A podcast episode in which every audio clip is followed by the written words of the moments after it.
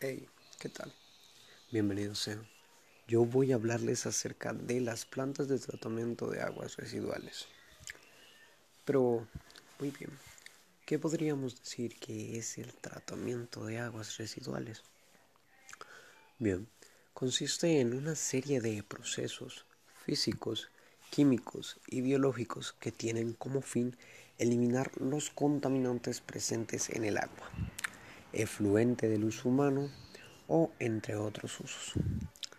La solución más extendida para el control de la contaminación por aguas residuales es tratarla por medio de plantas donde se hace la mayor parte del proceso de separación de los contaminantes, dejando así una pequeña parte para completarla. Naturaleza en el cuerpo receptor.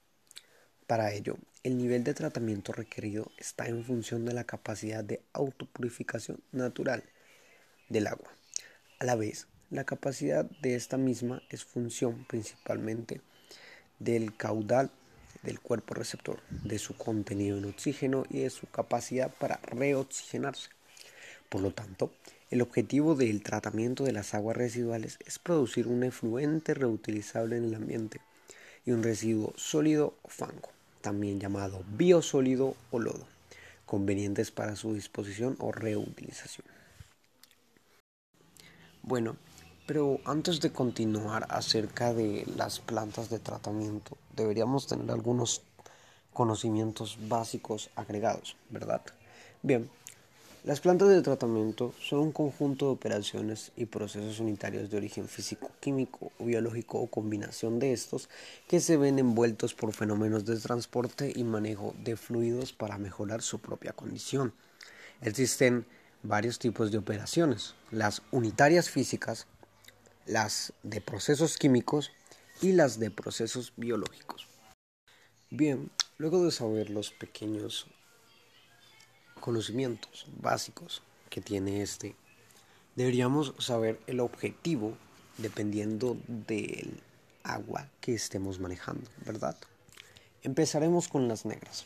Bien, el tratamiento de estas aguas negras tiene como finalidad preservar la salud del medio que nos rodea y para lograrlo es necesario tres puntos. La eliminación de las bacterias patógenas que contienen las aguas negras, la estabilización de la materia orgánica presente en las aguas negras, evitar la contaminación de los cuerpos receptores y favorecer así la vida, entre estas la flora y la fauna. Bien, también hay varias etapas de este mismo tratamiento. Existe el primero, que lo llamamos preeliminar. Es el tratamiento donde se remueven los sólidos de gran tamaño y las arenas presentes en las aguas negras. Se conoce también como el proceso de eliminación de los constituyentes de las aguas residuales que pueden provocar daños al funcionamiento de los equipos involucrados en los diferentes procesos y operaciones que conforman el sistema de tratamiento.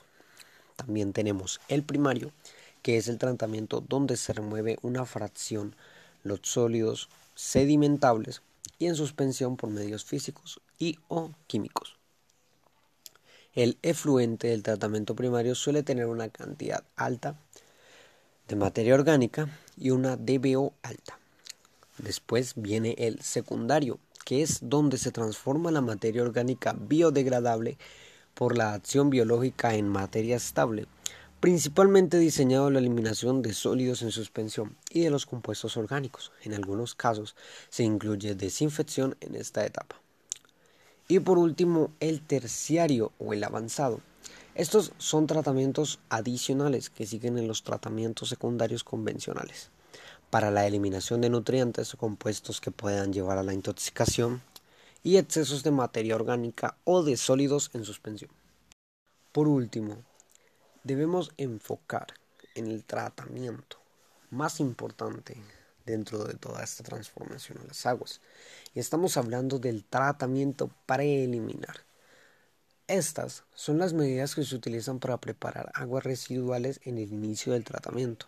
Con ellas se logra la remoción de sólidos y arenas para proteger las bombas y otros equipos que forman parte del sistema de tratamiento, así como mejorar el aspecto estético de las aguas.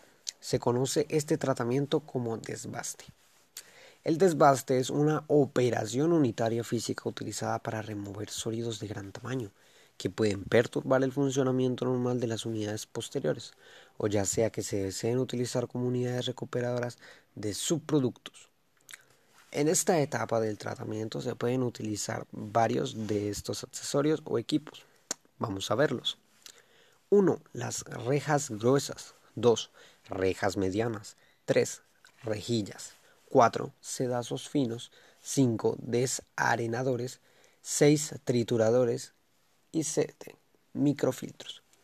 De acuerdo a la separación que existe entre las barras que forman las rejillas, se pueden clasificar en rejas gruesas, que son de separación de barras de entre 5 centímetros, y una inclinación de un ángulo con horizontal de 30 grados, medianas si la separación entre barras es de 2 a 5 centímetros con inclinación de 45 grados, rejillas con una separación de barras de 1 a 2 centímetros con inclinación de barras en ángulos de 70 grados, los sedazos finos, rejillas de separación de orden un cuarto a un 32 avo y también de orden de 3 16 avos desarenadores, que son tanques de flujo continuo utilizados para separar arenas y otros sólidos discretos de densidad superior a la del líquido cloacal, que por su naturaleza interfieren en la operación y mantenimiento de unidades que siguen el tratamiento, y así evitan la paralización del sistema por alguna falla en las bombas.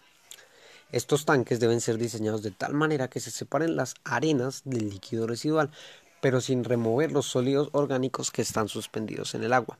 El parámetro principal para el diseño de los tanques desarenadores es la velocidad horizontal del flujo, a través de la cual deben estar entre 0.15 y 0.3 al mismo tiempo, independientemente de las variaciones de los gastos, para garantizar su funcionamiento adecuado y que así no intervenga una posible falla.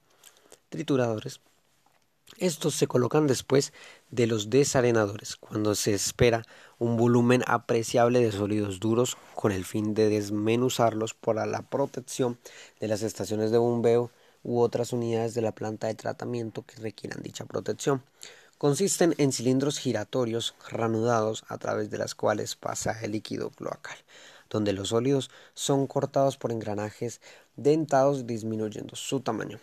Esta operación de limpieza en estas unidades puede causar desbastes que deben ser manuales o mecánicas, dependiendo de la empresa que los utilice.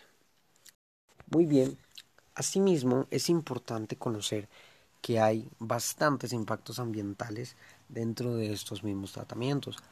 Cuando esas aguas servidas son recolectadas pero no tratadas correctamente antes de su eliminación o reutilización, existen los mismos peligros para la salud pública en las proximidades del punto de descarga, si dicha descarga es en aguas receptoras que están sanas, se presentarán peligrosos efectos adicionales para el hábitat de la vida acuática y marina, que gracias a la acumulación de tóxicos y sólidos disminuye su oxígeno y gracias a esto consigue una descomposición de materia orgánica muchísimo más acelerada, perjudicado por todas las sustancias que se han lanzado que puede extenderse hasta los organismos superiores por la bioacumulación en las cadenas alimenticias de animal a animal. Si la descarga entre estas aguas confinadas como un lago o una bahía no contiene nutrientes que puede causar la eutrofización con molesta vegetación que pueda afectar a las pesquerías y áreas recreativas, estos desechos generados en el tratamiento pueden contaminar el suelo y las aguas si no son manejados de una forma efectiva para sacarlos de este mismo. Evitar este tipo de impactos directos incluye la disminución de molestias y peligros para la salud pública en el área de servicio, mejoramientos en la calidad de las aguas receptoras y aumento de los usos beneficiosos de estas mismas, Adicionalmente, instalación de un sistema de recolección y tratamiento de aguas servidas que posibilita un control más efectivo de estas aguas industriales mediante un tratamiento previo conexión al alcantarillado público, ofreciendo el potencial para reutilización beneficiosa del efluente tratado y de los fangos. También podemos desarrollar problemas socioculturales en estas instalaciones de tratamiento, porque requieren tierra y claramente terrenos propios, lo cual, mientras estas obras de tratamiento y eliminación prosiguen pueden crear molestias a las cercanías inmediatas, al menos ocasionalmente. A menudo las tierras y los barrios elegidos corresponden a los grupos vulnerables que son los menos capacitados para afrontar los costos de la reubicación y cuyo ambiente vital ya está alterado.